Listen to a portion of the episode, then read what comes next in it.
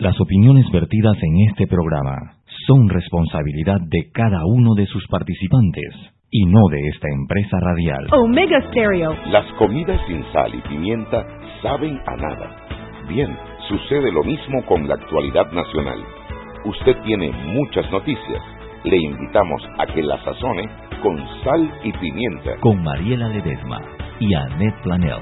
La receta está lista y usted está invitado a la mesa. Sal y Pimienta, presentado gracias a Banco Aliado.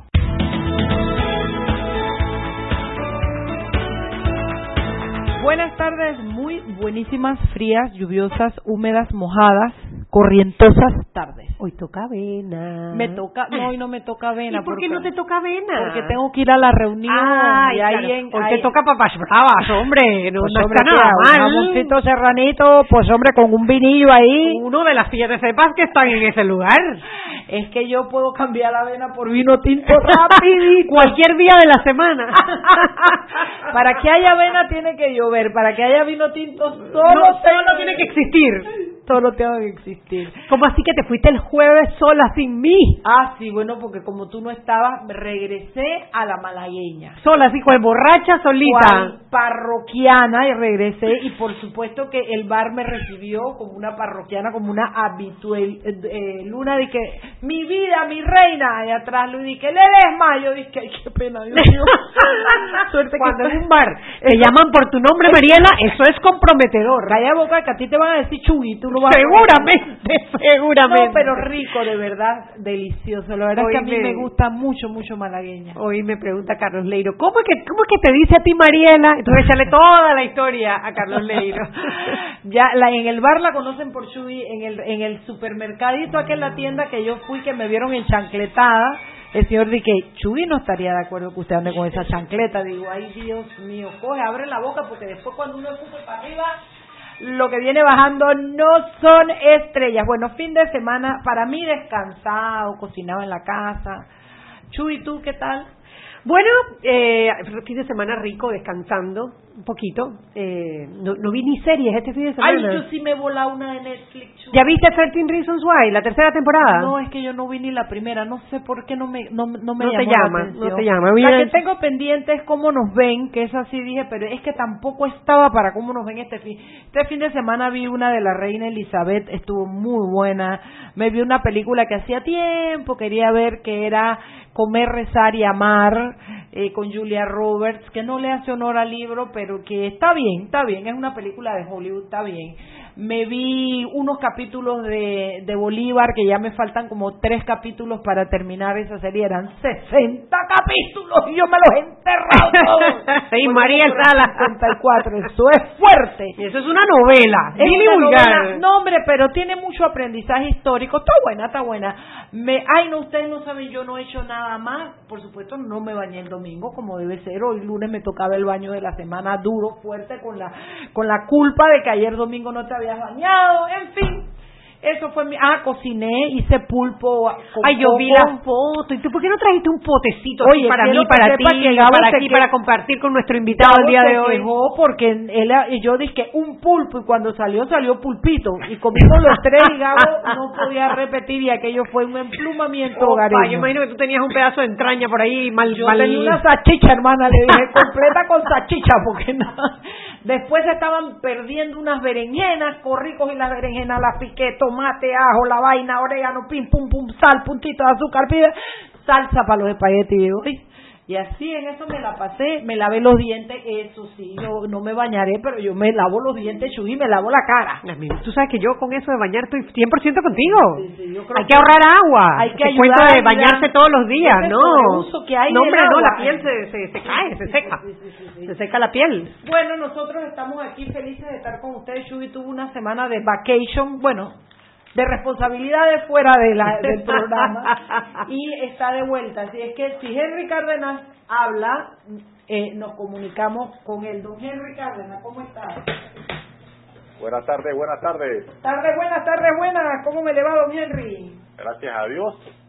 Oye, ese como periódico hoy estaba, estaba caliente. Dígame. Ese, ese periódico hoy estaba caliente. Sí, sí, sí. sí hay periódico nada más le faltaba un sticker que dijera, ¿quieres Echaba humo, ¿Tú quieres humo echaba así, humo echaba ese periódico hoy. No, bueno, sobre, hay mucha información eh, desde el fin de semana y bueno, y con lo que tenemos en, en, en portada, ¿no? Empresa.com, eh, lo pueden buscar sórdida de, las sórdidas declaraciones o confesiones del abogado Haniel Lescure. ¿Tú sabes qué es lo triste? Yo, yo leí la noticia. La noticia salió desde en enero en España, en una revista en España. Ah, correcto. Y lo triste, cuando esta persona hace el relato, eh, es que nada de lo que él dice eh, nos es ajeno como ciudadanos panameños. O sea, la manera como se va de impuestos, la manera, la, la, lo que hoy día un secreto a voces de la compra de fallos, de la compra de funcionarios para evitar la, la migración y el Ministerio de Trabajo. Nada de eso, a nadie estoy segura que le sacó un no puede ser, no, o sea, esa no es la frase que le viene a uno a la cabeza cuando lee la noticia, pero es una como diciendo, oye, ¿hasta dónde nos las tienen que enseñar para que realmente este país se levante y exija que esto cambie? La reacción. Hombre, claro que sí, porque te lo están diciendo en la alguien- cara. Alguien lo comentaba, alguien lo comentaba y ha- hacía una una una o sea, algo paralelo, no cuando tú, cuando tú te acostumbras a algo que es normal, normal, normal, normal, normal y tú sabes que está ahí que te molesta, pero es algo normal y y lo traspolas a esta situación que es preocupante, o sea, que preocupa a todos y sucede esto que usted menciona que ahora vienen, nos la restriegan, nos la dicen, mira, aquí está cosa, ve, mire, mire, lean, lean, lean, lean, y no, nadie, no, no se reacciona. Es que hemos perdido, yo creo que estamos perdiendo, y eso es peligroso, nuestra capacidad de indignarnos. Y de asombrarnos, ¿no ven el, el Sí. knockout del, del domingo? Upa, el dominocado del domingo. No sé, no sé, Henry, si puedes darle un pequeño resumen a nuestros a nuestros oyentes, los que no hayan eh, leído en la primera plana de la prensa del día de hoy. Bueno, ok, vamos con el, con el, con el resumen. Ya comentamos lo, las sórdidas confesiones del abogado. Eh, el Ejecutivo publica en la Gaceta Oficial la convocatoria del proceso para elegir a los tres magistrados. Eh, ya eso, eso, acaba de salir no hace, no hace mucho, eh, una noticia importante. Ahora solo resta esperar ¿no? que se presenten las candidaturas. Eh, hay mucha expectativa, sobre todo sobre el, por el pacto de Estado por la justicia, si realmente eh, se va a aceptar o validar o reconocer o seguir ese camino para la escogencia que son tres, hay uno que se, ya se le venció el, el plazo de la sala penal eh, y hay dos que se le vence el plazo en, en a fin de año. Exacto, pero por lo menos si escoge el de la sala penal, que es el de Jerónimo Mejía, y su suplente, ya por lo menos tenemos un poquito más de frescura en la Corte hasta, hasta diciembre, que se hacen las otras dos vacantes, y tendría que nombrarse. También hay unas vacantes... ¿Aló, me copian? Sí, te escucho. Es que, es que se me fue el... Me Hay parece que unas me he ido vacantes yo. pendientes, Anet, de, de, de suplentes también. Sí, a ver, son, de- ese- a ver, el También. magistrado Jerónimo Mejía y su suplente están pendientes por ser nombrados y están pendientes por ser nombrados también el suplente de Abel Zamorano. Y bueno, Abel Zamorano, el, su, su suplente, Harry Díaz y su suplente, pero en el mes de diciembre, estos cuatro. Ahora, si mal no recuerdo, Mariela, cuando nombraron a, eh, cuando nombraron a Olmedo Arrocha, no le nombraron suplente. No le nombraron. o sea que todavía ahí hay otro que no lo está incluyendo él en, el- en la nota que envía al Pacto de Estado por la Justicia. O sea que serían tres principales y cuatro suplentes. Y cuidado que Sedalicio Russo tampoco tienen suplente, porque que yo recuerde, el único suplente que nombraron fue Judith, Judith Cosú. Fue la única suplente que Varela nombró. Que nombraran a, a, ¿cómo se llama este Cuidado que faltan dos Que suplentes más, que serían ocho entonces nombramientos. Pero bueno, ¿Qué quedamos más? pendientes de verificar esa ¿Qué más información. tienes en primera plana, Henry? Ok, eh, la primera plana de hoy, mire, jueces de garantía y fallos controversiales en caso de drogas. Eh, también está la AIT. Oye, pero tú, ahora que espérate, antes que dices lo de los fallos controversiales, ah, en casos de drogas, hubo unas declaraciones de Rolando Mirones en el radar del fin de semana, en donde ha- habla de que, creo que, no, perdón, fue en, la, en el pleno, perdón, en el pleno de la Asamblea, habla del sistema penal acusatorio y cómo los policías están haciendo su trabajo, el Ministerio Público está haciendo su trabajo y los jueces están dejando libres a los delincuentes. Eso es como él se refiere por la implementación del sistema penal acusatorio. Exacto. Y al órgano judicial, y tengo que hacer ese llamado de atención, yo no sé quién maneja las redes del órgano judicial, pero se le ocurre sacar hoy un tuit graficando la cantidad de detenciones preventivas que, que han, cómo han rebajado las detenciones preventivas de un año hacia acá que es precisamente de lo que se está quejando Rolando Mirones que están dejando los delincuentes en la calle. Entonces, hay que analizar porque a veces los incentivos son perversos. Por el apuro de dejar a las personas sin detenciones preventivas, estamos dejando en la calle personas que están afectando a la comunidad y que merecen estar detenidos mientras dure su investigación. En efecto, yo recuerdo esa, esa presentación que él hizo en el, en el pleno de la Asamblea porque fue, eh, si mal no recuerdo, conversé el, con, con ustedes el, el jueves sobre el proyecto del 9111, ¿verdad? 911. Bueno, ahí. aprovechó, él ahí aprovechó para decirle eh, al pleno de la asamblea que oportunamente va a nece- necesitar el apoyo porque eh, planteaba una realidad de hacer ajustes, cambios, modificaciones a esto del sistema penal acusatorio y ahí fue donde mencionó lo que usted acaba de señalar, ¿no? De que eh, eh, delincuentes eh, que están quedando en libertad.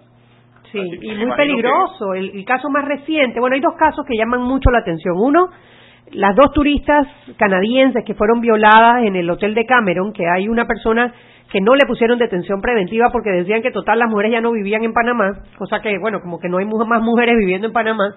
Y el otro, el caso de Marshall, que es un detenido de Punta Coco, que hubo que extraditarlo desde Costa Rica y que eh, le cambiaron la, la detención preventiva por una medida mucho más suave, que no salió fue porque tiene otro caso pendiente por una balacera en eh, la cinta la cinta costera o el Causeway, no recuerdo ahora mismo. sí, creo, si mal no recuerdo, en el sector de Amador. Pero si ahí hay un problema, eh, si los jueces piensan que esto es un juego de estar dejando libre a las personas, o sea, que, que el, que el número a alcanzar es menos detenciones preventivas, yo creo que estamos jugando el juego equivocado.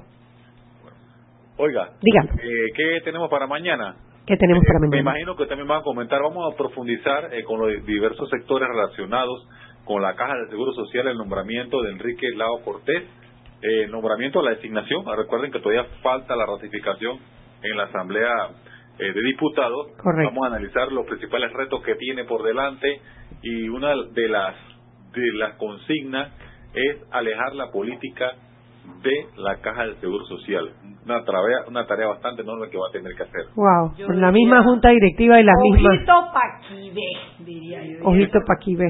El que lo entienda, que lo entienda. Ojito, primero ojito pa' aquí ve. Después lo... Dale, ¿qué más, Henry? Oiga, para mañana nuestro compañero Olmedo Rodríguez está trabajando una nota de análisis sobre los, los delitos que se han registrado en la estadística en los primeros 60 días de este gobierno. Se hace una comparación con los primeros 60 días del expresidente Juan Carlos Varela en su administración. Hasta ahora, en 60 días, en julio y agosto, el delito con mayor impacto en el nuevo gobierno son los hurtos con 2.346. 1.433 robos y 77 homicidios dolosos. Ave María. Así que bueno, le metemos el diente a eso también. Dale, nos vemos. Oye, y mañana no sigue lo del caso, lo de las declaraciones de este Gianni Olescu, no sigue mañana la- porque hablaban de varias entregas. Sí, pero oportunamente les avisaré, no te oportunamente les avisaré. Bueno, Ya Henry. me conocen, ¿ah? ¿Cómo no? Nunca sueltas nada, hombre, así no se puede. Dale, vámonos al cambio. Ok, saludos. Chao. Seguimos sazonando su tranque Sal y pimienta. con Mariela Ledesma y Annette Planels. Ya regresamos.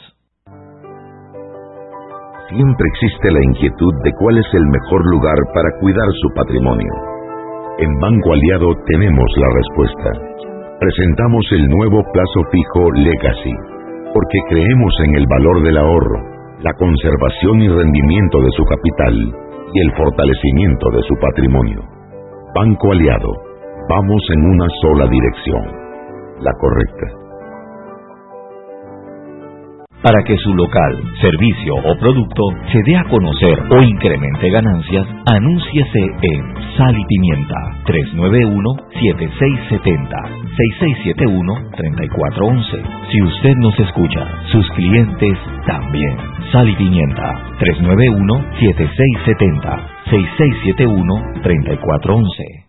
Joven, ayúdeme. Me dijeron que por aquí hay un lugar donde puede encontrar silla de rueda, andadera y eso. Casualmente vengo de ahí. La casa del médico es el lugar donde compro todo lo que necesito si de salud se trata. Y la gran mayoría de los médicos compramos ahí. Joven, ¿y cómo están los precios? Excelente, los precios justos y tienen también equipos para alquilar. La casa del médico, sillas de rueda de todo tipo y tamaño, andaderas, muletas, camas hospitalarias y todo lo que necesita el profesional de la salud para beneficio del paciente. Ubicados en Panamá, calle Justo Orsemena y en Chiriquí, Plaza Luar, local 1 a un costado del Hotel Ciudad de David, la casa del médico. Contáctanos al 207-6300 en Panamá o al 787-0028 en David y síguenos en nuestras redes sociales de Instagram y Facebook.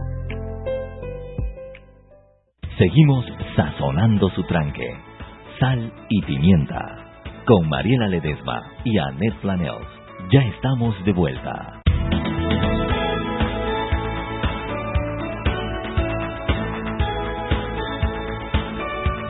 Estamos de vuelta en Salimienta, un programa para gente con criterio. No voy a hacer relajo, no voy a hacer ruido, voy a ponerme seria, porque el invitado que tenemos aquí es un hombre muy serio. Nombre Mariela, si yo conozco la faceta más relajada de nuestro querido Calla procurador. boca, jo, yo que quería ponerle como, como, na, na, na.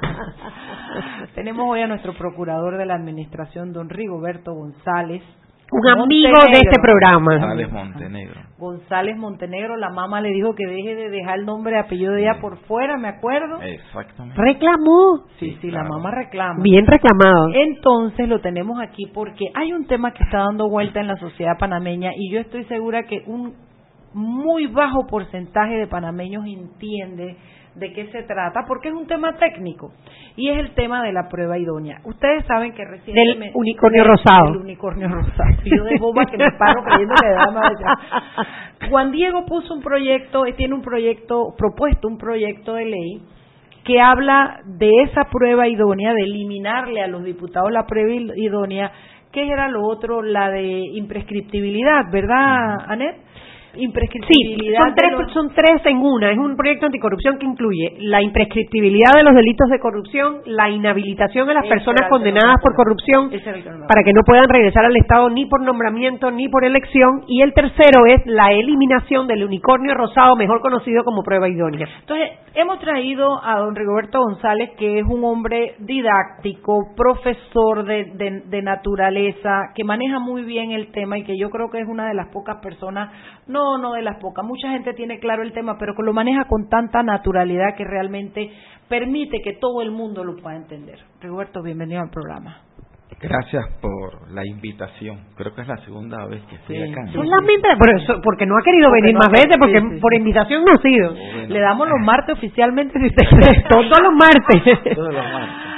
A ver, procurador, hablemos, dígamele, expliquémosle al, publi- al público qué es la prueba idónea. Bueno, a ver, la prueba idónea lo que quieren y pretenden con ello es que quien vaya a presentar, ya sea una denuncia o una querella en contra de alguna persona que tenga el cargo de diputado o diputada, presente el elemento de prueba suficiente como para decir ya no hay que incorporar otra prueba más.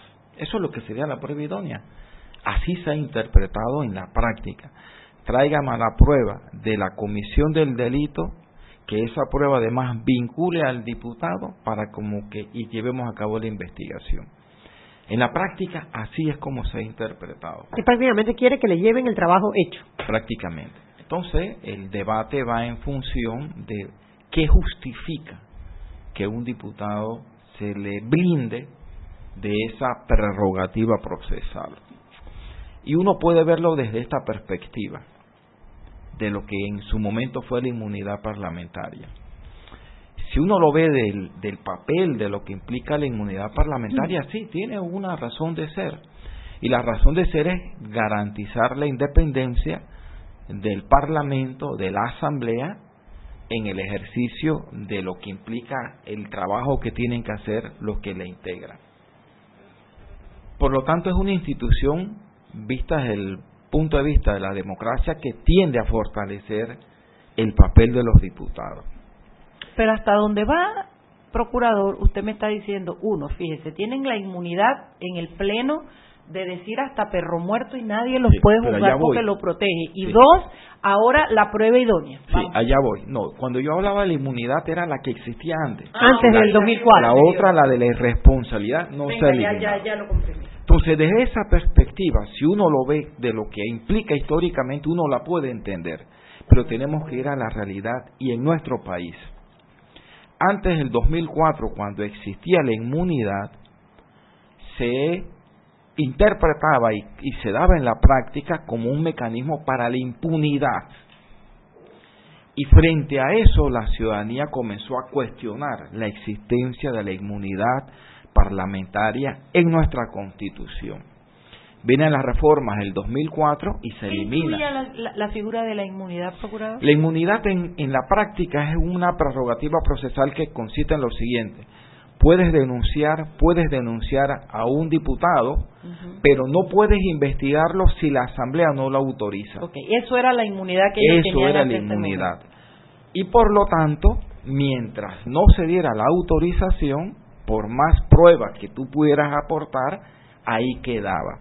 Entonces, claro que la ciudadanía cuestionó, reclamó y en la práctica se eliminó. Me salió hasta... Hasta la rima. Entonces, si, si tú eliminas la inmunidad parlamentaria, ¿qué explicación lógica tú tienes que con posterioridad me vas a incorporar a través de otra vía la prueba idónea?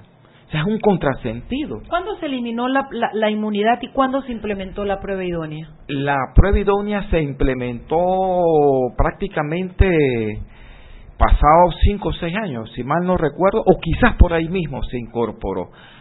Por lo tanto, se De hizo... hecho, hablan de que fue el, el diputado Hernán Delgado el que presentó el proyecto de ley en su momento, que hoy en día es lo que conocemos Sí. como la ley Y- blindaje. Y, por eso digo que, que si el país, cuando a través de unas reformas constitucionales consideraron necesario eliminar la figura de la inmunidad, ¿cómo después tú me vas a crear a través de la ley una figura un tanto similar? Ahora, si bien yo no tengo que pedirle la autorización a la Asamblea, me conviertes prácticamente en una modalidad de la inmunidad lo de la prueba Y cuando lo aprobaron, la prueba idónea no solo venía con la prueba idónea, sino además con solamente 60 días para investigar. Exactamente. Entonces, en la práctica, lo- el mensaje que se envía y, y- y se termina interpretando de esa forma es que yo necesito un blindaje no para ejercer realmente mi trabajo, sino para no rendir cuenta de los posibles irregularidades que yo cometa en el ejercicio del cargo, en este caso de diputado. ¿Por qué razón? Porque nada más tenemos que ver con el tema de la rendición de cuentas de los fondos que ha manejado la Asamblea para que veamos en la práctica lo que ha terminado ocurriendo con la famosa prueba idónea. Entonces, la percepción que existía cuando estaba prevista la inmunidad sigue manteniéndose ahora a través de la otra vía. Y entonces, claro que eso, la pregunta que uno se termina haciendo, en un país donde prácticamente, salvo los algunos que otros que mencionan de posibles persecuciones políticas, que no las hay como tal, ¿qué justifica la existencia de la prueba idónea? No una posible persecución política, sino lo otro, para no rendir cuenta de lo que tiene derecho la ciudadanía a saber. Una vez que Juan Diego presentó este proyecto de ley eh, en la Comisión de Gobierno, salieron varios diputados, por no decir casi todos, a decir que es que los iban a llenar de denuncias y querellas en la Corte y que eso iba a impedir que ellos realizaran su trabajo. Si yo no tengo confianza en las instituciones de mi país, no solamente necesita prueba idónea, sino todas las inmunidades que habides y por haber que implique que en ningún momento me puedan investigar por absolutamente nada. Ni Superman Sí, estaría a ese es salvo. el mensaje que se que Claro. se termina enviando y es, miren, cuando uno ve esto, uno pasa por alto que en la Constitución ya el blindaje cuando se eliminó la inmunidad sigue manteniéndose. Porque en el artículo 155 de la Constitución dice claramente que pensemos, tú denuncias a un diputado, pensemos que le dan trámite, pero si pretendes que a ese diputado le emitan o en su contra una detención eh, preventiva no procede si la Corte no lo autoriza. En el Pleno, o sea, ¿qué, mayor, en el qué mayor protección que el Pleno de la Corte? Por lo tanto, el solo hecho de la denuncia no significa que ya eso conlleva, primero, que te hayan acreditado ningún delito.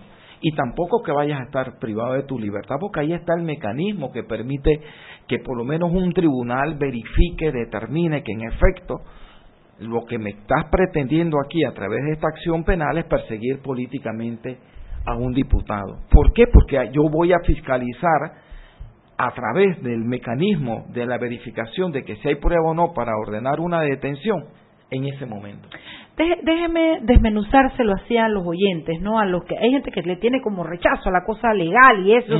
es, fíjese lo que le estamos diciendo. Le estamos diciendo que si usted, Juan Pérez, que va oyendo este programa en este momento, usted comete un delito, a usted rápidamente lo comienzan a investigar, si hay que ordenar una, una detención preventiva se, se ordena, a usted le aplican la norma inmediatamente, entra el Ministerio Público con las, con, las audiencias de control de garantía, de no, pero de una vez cargo, si hay no hay cargo, es la justicia entra a accionar. Pero si usted no es Juan Pérez, sino que usted es un diputado, al diputado no le pasa eso pero el diputado estamos viendo que tiene, ya yo voy en mi cabecita, se los voy a hilar como tres protecciones. Es como que si usted se pone un chaleco antibala, después el segundo chaleco antibala y después el tercer chaleco antibala. Un diputado, por ser diputado, puede decir lo que usted quiera, todo lo que usted ha oído que se dice en la Asamblea, aquellos gritos, aquellas difamaciones, aquel... Nadie puede demandar al diputado por lo que dice, sea verdad o sea mentira en el Pleno, pero el diputado puede despotricar. Primer chaleco antibala, nadie lo demanda. Segundo chaleco antibala, el diputado, usted va para el Ministerio Público y para su audiencia y para su detención si hay que hacerlo. El diputado no, al diputado lo mandan a la Corte Suprema de Justicia para que sean los magistrados de la Corte que lo juzguen. ¿Por qué? Porque es diputado. Tercer chaleco antibala. Ah, pero es que los magistrados no le van a agarrar la, demanda como a usted que nada más lo llevan y dicen, yo lo vi, oí los tiros y lo vi corriendo. No, al diputado le van a decir, y usted tiene la prueba, usted vio el cheque que él cobró, usted vio cuando él le metió el puñalada, usted tiene que llevar la prueba que, que por tradición ha sido la que resulta de la investigación lo tradicional es que se investiga y se determina si hay vinculación o no con el delito. No, porque la prueba idónea ha venido, ha pasado, ha mutado de ser una prueba que lo vinculara a ser la prueba que demuestre que él cometió. Y si encima de eso usted quería un cuarto chaleco antibala, después que la Corte lo admite, a usted no lo van, al diputado no lo van a detener si no es la Corte Suprema la que emite eso. Todas estas son las especialidades que tiene un diputado. Y en la práctica, ¿qué termina ocurriendo? El mensaje que recibe el diputado. Haz lo que te dé la gana, porque a ti, por lo menos, ni siquiera te van a investigar. Entonces, cambias todo el, concepto. En vez de hacer un funcionario lo más responsable posible en el ejercicio de sus funciones, desde el momento en que lo llenas de toda esa serie de prerrogativas, traes como resultado en la práctica lo que acaba de explicar Mariela, que es que te entiendes que no importa lo que yo diga, no importa lo que yo haga, aquí no va a pasar nada. Y esto el, el, diputado también tiene que entenderlo de manera muy responsable. ¿Por qué? Porque eso también permea a la sociedad. Si el que yo escogí, si por quien yo voté puede hacer lo que le dé la gana, entonces ¿por qué a mí no? Claro, porque son a mí me vas a exigir modelos de la sociedad. Exactamente, entonces el mensaje que se envía es lo que se dice entre nosotros los panameños, el juega vivo. Entonces, culturalmente no se contribuye a crear en la ciudadanía que los primeros en dar el ejemplo son los primeros que nos dicen a nosotros, no importa lo que hagamos aquí, porque viene la otra parte así como a mí no me pueden hacer nada, yo puedo apadrinarte a lo que tú hagas, porque yo también puedo hablar por ti ante el fiscal, puedo hablar por ti ante el diputado. ¿Por qué? Porque aquí no y va a por eso en mi carro que tiene mi placa, tú puedes cargar lo que quieras porque está parado, porque es mi carro, porque es del diputado y hay que... Pero bueno, lo que pasa es que se crea entonces una casta diferente de panameños, así como cuando era el Golden Roll y el, el Silver Roll, así mismo, los diputados Roll y los no diputados Roll. Vámonos al cambio. Seguimos sazonando su tranque. Sal y pimienta. Con Mariela Ledesma y Annette Planels. Ya regresamos. Siempre existe la inquietud de cuál es el mejor lugar para cuidar su patrimonio. En Banco Aliado tenemos la respuesta. Presentamos el nuevo plazo fijo Legacy, porque creemos en el valor del ahorro, la conservación y rendimiento de su capital y el fortalecimiento de su patrimonio. Banco Aliado, vamos en una sola dirección, la correcta. Y recuerden que en la casa del médico usted puede encontrar el glucómetro VivaCheck con un amplio rango de hematocrito de 0 a 70% capaz de evaluar recién nacidos, mujeres embarazadas, pacientes con anemia y otros. 900 memorias con fecha y hora, 5 segundos de tiempo de respuesta, puerto USB para transferencia de datos, incluye 10 tiras de prueba, glucómetro VivaCheck, de venta en la casa del médico Justo Arosemena y en David Chiriquí. Para que su local, servicio o producto se dé a conocer o incremente ganancias, anúnciese en Sal y Pimienta 391-7670-6671-3411. Si usted nos escucha, sus clientes también. Sal y Pimienta 391-7670-6671-3411.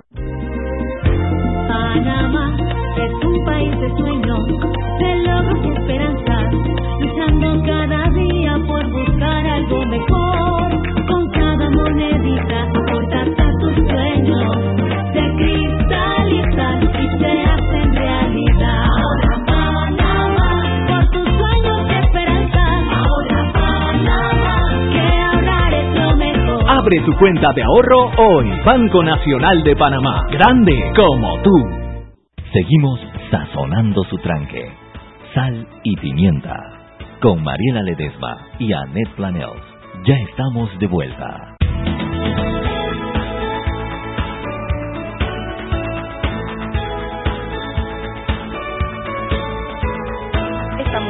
Sal un programa para la gente con criterio. Estamos hoy con el procurador de la Administración, Rigoberto González Montenegro, hablando sobre la previdonia, analizando la situación que vive el país en este momento y yo de mi propio pecunio, después de haber venido analizando qué es, cómo se aplica y cuántas, eh, cuántos chalecos antibalas se han puesto los diputados y decir que esto es, son una casta preferencial en el país, que digo yo, no es raro entonces ver que la diputada esto presidenta di- no deje entrar al contralor porque a ver si a mí para juzgarme me tiene que tratar diferente en, en todas estas cuestiones porque yo voy a someterme al contralor ni siquiera y ese es el resultado que tenemos hoy que están las auditorías están los resultados pero simple y sencillamente ellos han decidido no rendir cuenta y aquí no hay quien le ponga el cascabel a ese gato Claro, porque es que los, los ciudadanos necesitamos límites, y los límites nos los da la ley. Y tú tienes esta serie de ciudadanos, que son 71 ciudadanos,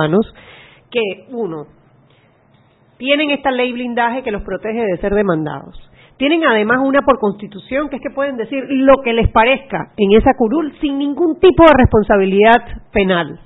Y tercero, no tienen límites a sus reelecciones. Entonces tienes una combinación perfecta que ha hecho es como un cáncer que ha hecho metástasis en nuestra institucionalidad, porque son personas que no rinden cuentas ante la ley, se religen y se religen y además dicen lo que les da la gana. Es demasiado es un peder- incentivo perverso, perverso. para que suban y aspiren los peores, no los mejores. Porque cuando tú ves todo eso, tú dices, hombre, yo lo que quiero es ser es diputado. Sí. ¿Por qué? Porque es un incentivo perverso porque tú sabes que no respondes ante nadie, eh, eh, procurador. y, y yo yo apelo a algo muy importante y que también va con, con nuestra cultura es que no hemos tomado conciencia lo que nos costó a nosotros a todos los panameños y las panameñas el retorno a la democracia Mm. o sea lo que eso le ha costado al país toda una invasión sí y todo lo que ocurría anteriormente entonces si nosotros un mínimo de tomar conciencia de lo que vivimos como país y lo que nos costó retornar a la democracia, como mínimo debiéramos ser consecuentes con eso. Y cuando digo consecuente es desde la óptica de lo que debe ser el privilegio de ocupar un cargo público, por elección o no, porque somos el referente para la ciudadanía. Claro. Y cuando tú te conviertes en el referente para la ciudadanía, tú creas una institucionalidad fuerte, pero también tienes un ciudadano ex- que te exige, un ex ciudadano que siente que puede y está cuando va a pagar sus impuestos, pagarlos bien porque están bien invertidos. Pero de lo contrario, cuando se mandan todos estos mensajes, no nos después no nos llame la atención que tanto el ciudadano como el ciudadano público tienen una forma de comportarnos que no nos importa con nada, porque una cosa permea a la otra. Y ahí entonces trae como resultado cuando hablamos de la falta de credibilidad de las instituciones, cuando desde ciertas instituciones la gente se siente que nadie le importa absolutamente nada, llega un funcionario de pronto cumpliendo sus funciones y más que la gente respetarle y facilitarle el trabajo, lo que terminan es burlándose. Pero es porque hemos todos contribuido en una forma u otra a que eso se dé en la, en la ciudadanía. Esa, esa norma, esa ley, blindaje, eh, en su opinión es inconstitucional. En su momento, cuando se presentó la demanda, nosotros emitimos la opinión. Ahora bien, ya la Corte Suprema de Justicia, mucho antes de eso, ante una demanda similar, la había declarado constitucional. Pero como se habían hecho algunas modificaciones y vuelve y se presenta la demanda, emitimos la opinión nuevamente en ese sentido. Pero la Corte Suprema de Justicia, en uso de sus facultades, determinó lo que en se nombre llama... de la justicia y por facultad de la ley. Sí, Así que, Mariela. de- sí, Administrando justicia en nombre de la República y por facultad de la ley. determinó que había lo que se llama cosa juzgada constitucional, es decir, que como ya la Corte se Ya se había pronunciado en su momento, ya no tenía, eh, no había razón para volverse a pronunciar, por lo tanto la norma está blindada constitucionalmente porque se declaró que no viola la Constitución. ¿Y esa, ese blindaje lo tienen también los magistrados y el presidente? ¿O solamente los diputados hablan de la Solamente prueba los diputados. O sea, eso es un privilegio que tienen los Sí, diputados para los diputados. para ser juzgados. La prueba idónea. Es si existe en Panamá algún otro caso en el que se exija prueba idónea. No, no, en este caso. Bueno, si lo vamos a ver desde el punto de vista de un caso específico, por ejemplo, del enriquecimiento injustifi- ilícito, injustificado, hay también, ¿sí? Previo a que el, mi- el Ministerio Público no puede investigar directamente, tiene que haber el informe de parte de la Contraloría que determine que en efecto sí hay elementos Exacto. que indiquen. Y a eso se puede interpretar como una modalidad de la prueba idónea, pero para ese caso específico. Para Y- los otros y- delitos. Y, conociendo que es usted un hombre estudioso del derecho y no nada más del nacional, le pregunto, ¿existe al- esa figura en algún otro país que usted que usted haya conocido para No existe en la medida en que los diputados en otros países están amparados por la inmunidad. Ah, claro, en otros países sí hay que pedir autorización para Para- levantar la inmunidad de los diputados antes de ser investigados y juzgados. Exactamente, así es. y, y usted nos podría hablar un poquito, si se lo sabe, eh, procurador, de dónde nace, porque yo tengo entendido que eso nace de la época en que, en que los diputados o legisladores y políticos eran encarcelados, Sí, sin juicio. claro, es Contarnos que- un poquito de dónde viene es que esa figura. Por eso comenzaba yo razonando y reflexionando que históricamente la inmunidad tiene una justificación.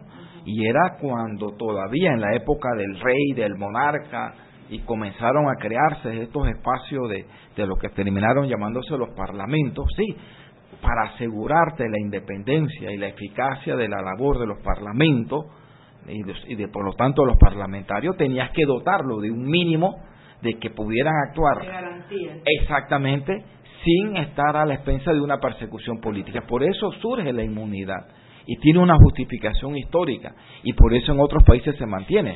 Pero yo voy a la realidad nuestra del por qué en un momento dado, existiendo la inmunidad, la ciudadanía consideró que se había abusado al grado tal que en más que una prerrogativa para que el diputado hiciera eficientemente su trabajo, lo convirtieron en un mecanismo de impunidad.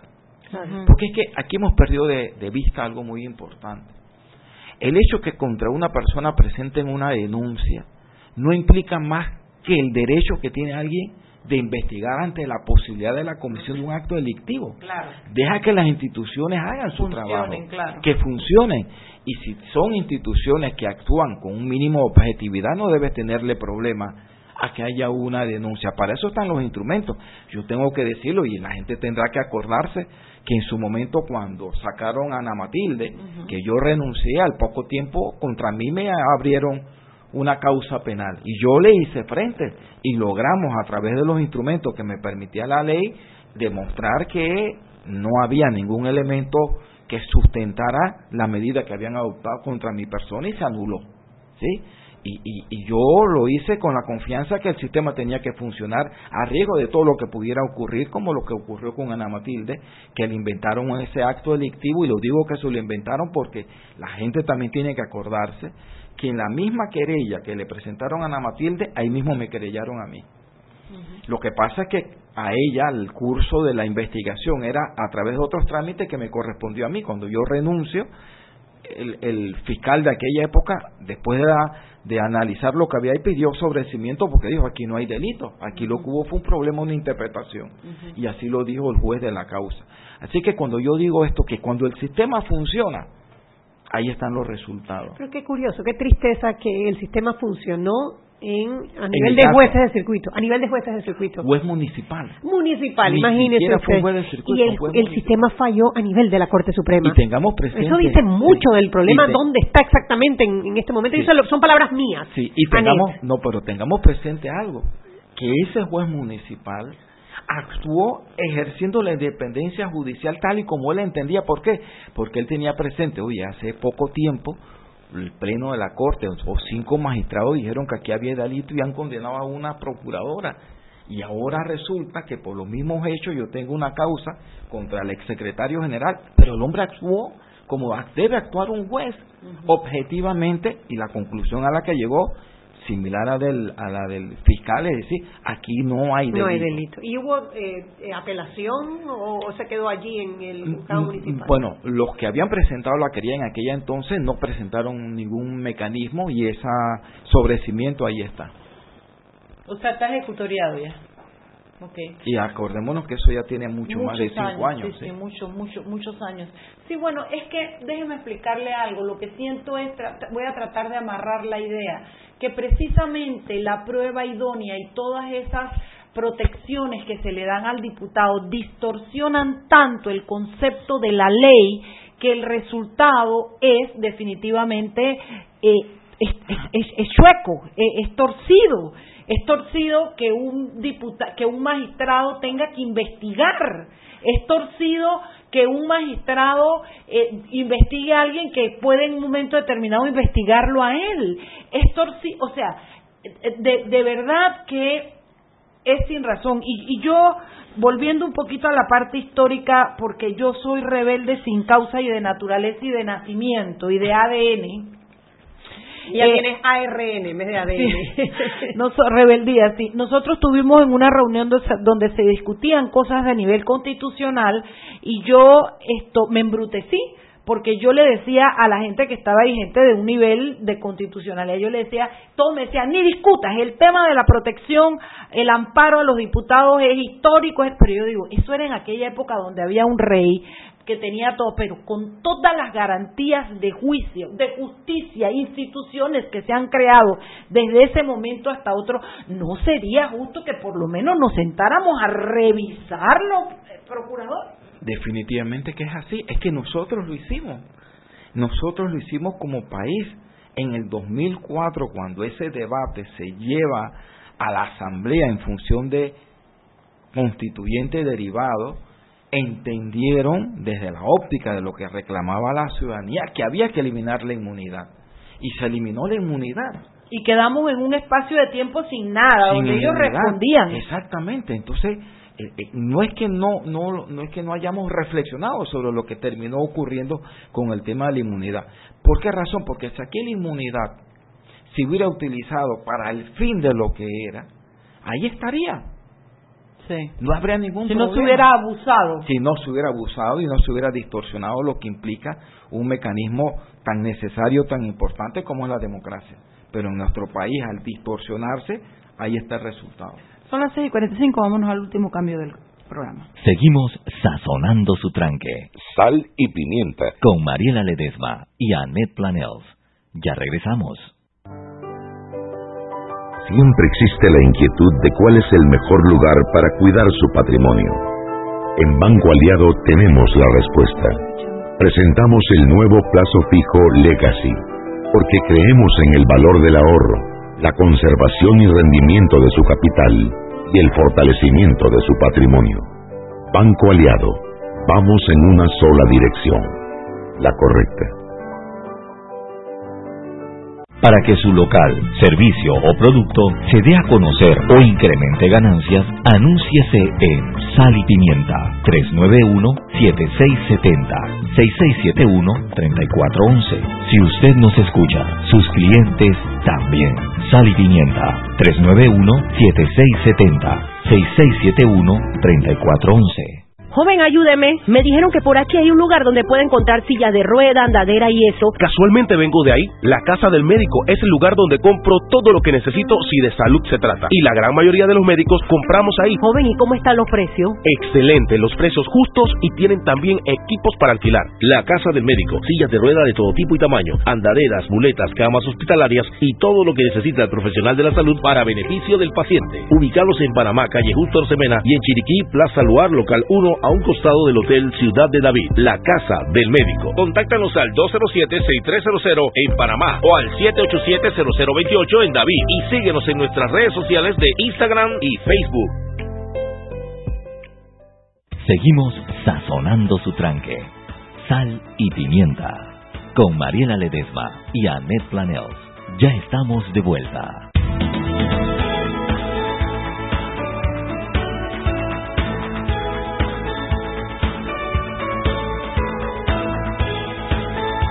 Y estamos de vuelta en Sal y Pimienta, un programa para gente con criterio, Mariela.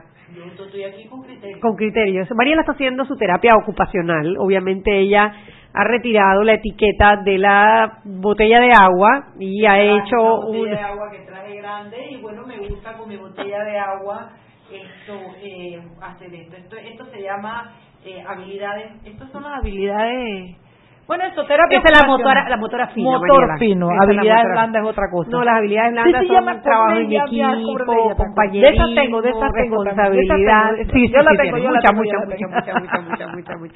Estamos conversando hoy con el procurador de la Administración, Rigoberto González, y Montenegro. sí, No diga la mamá por Rigoberto fuera. González Montenegro. Y bueno, no podemos dejar pasar la oportunidad porque salió ya la resolución en Gaceta en donde el presidente de la República, Laurentino Cortizo, eh, le pide al Pacto de Estado por la Justicia que haga la evaluación de todos aquellos ciudadanos que presenten su documentación para aspirar a los cargos de magistrado de la Corte Suprema y de magistrado suplente de la Corte Suprema de Justicia. Los vacantes y los por vacar. Los vacantes. Los Habla, los por llenar. sí, habla de tres principales y tres suplentes, dos que ya se le venció el término, o sea, uno principal y un suplente que ya se le venció el término, que es el caso de, de Jerónimo Mejía y su suplente Luis Mario Carrasco, y cuatro que se les vence en diciembre, que son Harry Díaz, Abel Zamorano, uno que está vacante, que es el suplente de Zamorano, y el otro, Wilfredo Sáenz, que es el suplente de Harry Díaz. Aparte, creo que están también pendientes el suplente de, ya sea de Cecilio Sedalice o de Ángela Russo, que nunca fueron Al que habían nombrados. nombrado de suplente y aceptaron. Camargo y ¿te acuerdas a quién más fue? No, nunca llegaron a ser el, a- ratificados por el Pleno de la Asamblea Nacional, sí. Sí, al que sí, a la que sí ratificaron fue a Judith Cosú, que está en la Como Corte, suplente. como suplente, no recuerdo si de Sedalice o Ángela Russo, y a, a- a Asunción Alonso, que reemplazaba a Gabriel Fernández, suplente de eh, Ayuprado, que falleció estando en el cargo. Eso es más o menos la historia. Así que nuevamente la papa caliente la tiene el Pacto de Estado por la Justicia, que además el, el presidente de la- del pacto es el procurador de la Administración, Rigoberto González. Sí, bueno, alguna explicación. En esta ocasión no va a ser el pacto como pacto el que le va a corresponder conocer de las eh, preselección de los que aspiran a ser magistrado de la Corte. Y lo digo porque lo que se está poniendo en práctica es lo que originalmente sugirió el pacto, es decir, una comisión de preselección. Y esa O comisión... sea que la diferencia, solo para aclararle a nuestros radioescuchas, en el gobierno de Juan Carlos Varela, Juan Carlos Varela armaba una comisión por fuera que escogía una lista corta de 10 personas, que era la que enviaba el pacto para que el pacto opinara, Exacto. y después eso regresaba y él hacía exactamente lo que le daba la gana. Y ahora... Ahora no, ahora esa preselección la haría el pacto de Estado, No, no, una comisión de preselección. una Los comisión de pre-. Pero la, pero sería Pero no el pacto. No es el pacto. Ah, no es el No, pacto. A ver, la historia a es ver, esta. a ver, a ver. Cuando se creó el pacto y rindió su informe, sugirió que mediante una resolución de gabinete se regulara y se creara una comisión de preselección fuera del pacto, para que esa comisión, hecha la convocatoria, hiciera las entrevistas y las evaluaciones correspondientes y eso se le enviara al Ejecutivo. Mm, pero ese comité de preselección no son los No es el pacto. de Estado. Hay muchos, o sea, prácticamente todos los que están en el pacto estarían representados allí. Ah, Pero además en esa comisión solamente ejerce sus funciones para el caso específico cuando hay vacantes. El pacto sigue continuando aparte independientemente haya o no convocatoria, lo que sea. Así que hay que tener presente que una es el pacto y otra es esa comisión. Y en esa comisión se está ampliando a un representante por la empresa privada, por parte de los trabajadores, en los, los de la universidad, un decano que lo escogería el Consejo de, Rectores. Ah, rectores. que no existen en el no pacto, por pacto, ejemplo, y creo que ya todos los demás sí estamos. ¿sí? Todos los demás sí estamos en el pacto. ¿Esa comisión cuándo se establecería? ¿Cuándo empezaría? Según la resolución, a ver, se publica la, la, la convocatoria por dos días seguidos, al tercer día comienzan a correr, creo que son 10 Diez días, para que durante esos Hábiles. 10 días hábiles, todo, no, eh, 10 días Calendario, todos los que aspiren a ser magistrados, exactamente, comiencen a presentar los documentos que se ha acordado que tenga que se- se va a hacer ahí mismo en la sede de la Procuraduría, porque ahí iría a funcionar la comisión. Transcurridos esos 10 días, inmediatamente entra la comisión a analizar y a verificar toda la documentación que se reciba por parte de los que aspiren a ser magistrados de la Corte Suprema de Justicia. Algo que me ha gustado de lo que ha implementado el señor presidente Laurentino Cortizo es que ha vuelto a retomar el tema de los perfiles y los procesos de evaluación basados en competencias, por lo menos lo mencionó. Yo no sé, porque no hubo tanto tanta apertura a la información cuando se hizo la evaluación para escoger al, al- ahora mismo al director de la Caja del Seguro Social, pero él lo menciona con mucho orgullo que eso fue a base de un, eh, um, un proceso en donde había un perfil y habían entrevistas Una empresa- basadas en Y competencias se contrató una empresa de esas cachimbonas para que exacto, eh, para, para que- tratar de sacar un poco la subjetividad y tratar de evaluar a todo el mundo con base a lo que se quiere co- conseguir para el puesto. De ahí la importancia que esta comisión haga una evaluación y haga una apreciación lo más cercano al perfil de lo que debe ser un magistrado de la Corte Suprema de Justicia, porque eso es lo que va a recibir el Consejo de Gabinete. O sea Sí, que tienen porque una ahora es a la gran inversa, responsabilidad porque ya estamos hablando en términos de entrevistas Eh, basadas en competencia, ya no es. Y eso, y eso a- además compromete a- el nombre de todos y cada De uno de los que vamos a estar representados allí. Ahora el pacto sí hizo ese ejercicio en la última Sí, ocasión. sí lo hizo. Lamentablemente, pues eh, ya sabemos el resultado. Así que Juan Carlos Varela ignoró el Sí, resultado. y, y- y trajo como resultado lo que finalmente ocurrió, sí, que no- no pudo quedó pendiente el nombramiento de, Sí. De uno de Sí. los de los que ya se le venció, que es el caso del magistrado Jerónimo Mejía. Hay una, hay una duda y le hago la consulta eh, porque eh, Juan Carlos Varela sí presentó su nominado para la sala penal, que no recuerdo Castillo, creo que era el apellido de Fernando No, Tapia, Tapia, Tapia, Luis Fernando Luis Tapia. Fernando Tapia. Luis Fernando Tapia y quedaron también pendientes, sí, él, él presentó, si no tendría que retirarse o votarse en contra antes de meter una nueva solicitud, de, o sea, una nueva uh, eh, nominado, antes de que él Sí. pueda nominar a otra O sea, persona si porque, porque, mantiene porque la esa no quedó en el aire, quedó como Sí. en el limbo. Es una discusión que está en el Sí, ambiente. yo, yo a riesgo de, de lo que voy a decir me sea cuestionado, porque por el cargo que ostento, pero ya que me hacen la pregunta, yo puedo tener una opinión. Y esto lo baso en lo siguiente. El presidente llenó una etapa, el expresidente, con su consejo de gabinete, hizo el nombramiento, se lo envía a la asamblea. La asamblea ni siquiera lo tomó en consideración. Terminó su periodo, terminó el nombramiento o la designación. Así lo veo yo. Ok. Sí, Sí, es que ni siquiera es la misma Sí, asamblea, si es no lo asamblea. consideraste quien tenía la facultad constitucional para pronunciarse, hay un rechazo tácito. Porque es más, no perdamos de vista que inclusive la convocatoria fue en una sesión extraordinaria con ese propósito en concreto. La única norma que tiene una vía de escape cuando una situación similar se da es en el caso del preámbulo, pero ahí sí la Constitución expresamente dice que si el presidente cuando envía el presupuesto a tiempo transcurre el periodo y no, no se pronuncia, el presidente constitucionalmente puede aprobar en el Consejo de Gabinete el presupuesto que envió a la Asamblea. Si lo rechaza, entonces se mantiene vigente el, anterior. el, anterior. Ahí sí está expresamente, acá no está. Entonces yo hago una, una deducción lógica de que si el, la Asamblea, a quien se le mandó esa designación, ni siquiera le interesó pronunciarse, es un rechazo. Claro. Y en el camino viene una nueva Asamblea, un nuevo presidente, se entiende que pueden designar ahora como si no hubiese ocurrido lo anterior. Claro, y esto aplica tanto para Luis Fernando Tapia, para como candidato a magistrado de la sala penal, como a María Eugenia Pérez como candidata a fiscal electoral, eh, que también tampoco fue discutido. Y los suplentes tampoco. Y los suplentes quedaron también quedaron con primer de, es más, los suplentes quedaron con primer, debate, y en segundo debate quedaron en el limbo jurídico. Y hago la aclaración que esto no es una opinión acomodaticia, porque habrá quien piense que bueno, que ahora como no está Varela este, no, no, mi posición siempre fue de independencia y eh, hay una situación que, bueno, todavía ni siquiera se ha planteado de un debate ni siquiera al frente de la Corte ni en ningún tribunal y es la razón por la cual doy este juicio de valor. ¿no?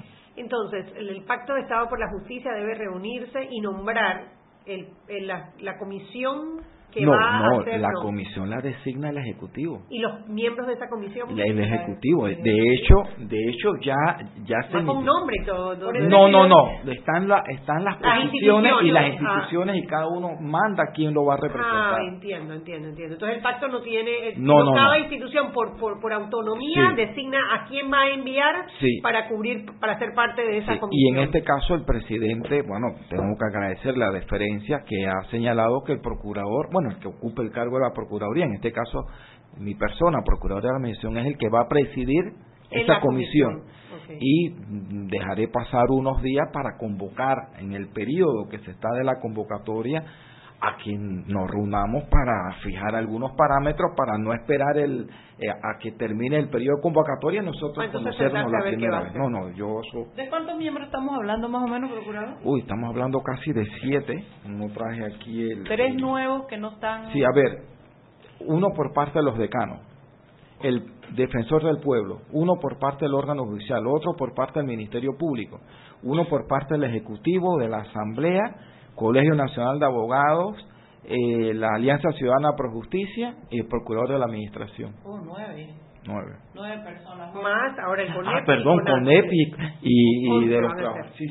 bueno, ojalá que, que yo no tengo duda que el trabajo va a estar bien hecho. Lo va a presidir el procurador que ya tiene experiencia en el tema.